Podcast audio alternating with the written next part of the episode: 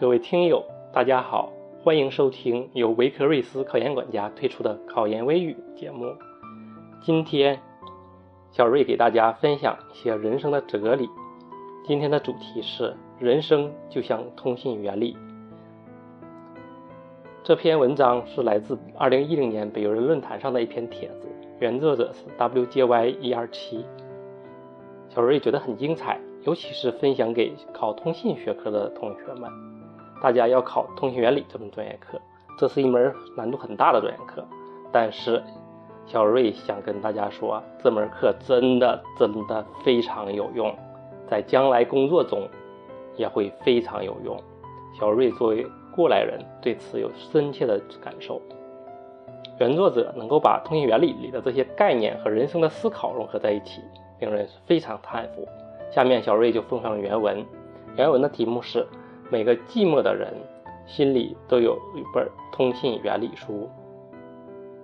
人生的意义在于处于一个循环的随机过程，就是说，在你的人生轨迹中，始终有状态的起起伏伏。和情况的好好坏坏，你永远也不知道下一刻会发生什么。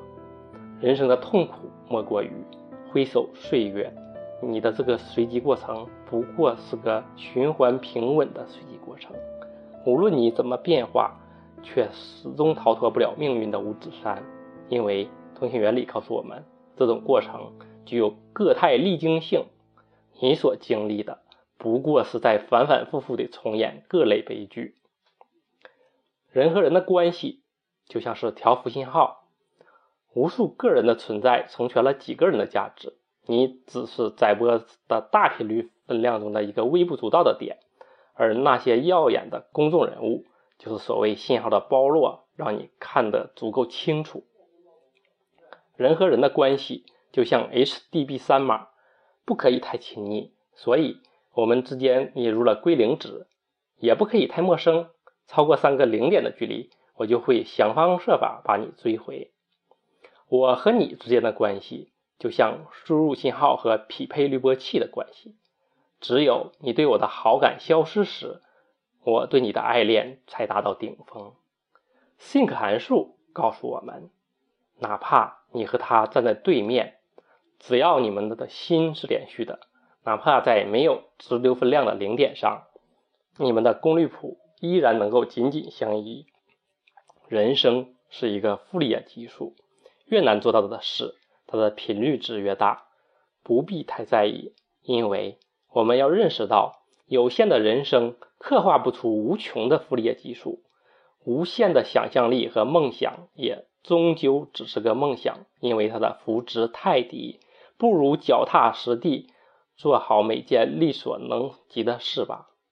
奈奎斯特定理告诉我们，如果你的人生在奈奎斯特速率下，那么只要你投入一定的时间和精力去设计滤波器，你就不会被别人干扰到。记住，做人不要太累，能实现的终究会出现。走得慢一点，才能看清路上的风景，才不至于被干扰所迷失方向。我们曾有多少的理想和承诺？在经历几次调制的考验，就面目全非，甚至荡然无存。有没有那样一个人，会用合适的解调方法，将我的光亮展现于众人眼前？悲剧与喜剧，就像是频带信号上的两个难兄难弟，乘上负载波之后，才发现两个其实是源于一中。这篇文章不长，小瑞给大家分享完毕。研友们，如果你学过通信原理，试着想想，这些通信概念与人生意义的结合，是不是既妙趣横生又深刻中肯呢？也希望这些理解能够帮助你们对这些概念加深印象。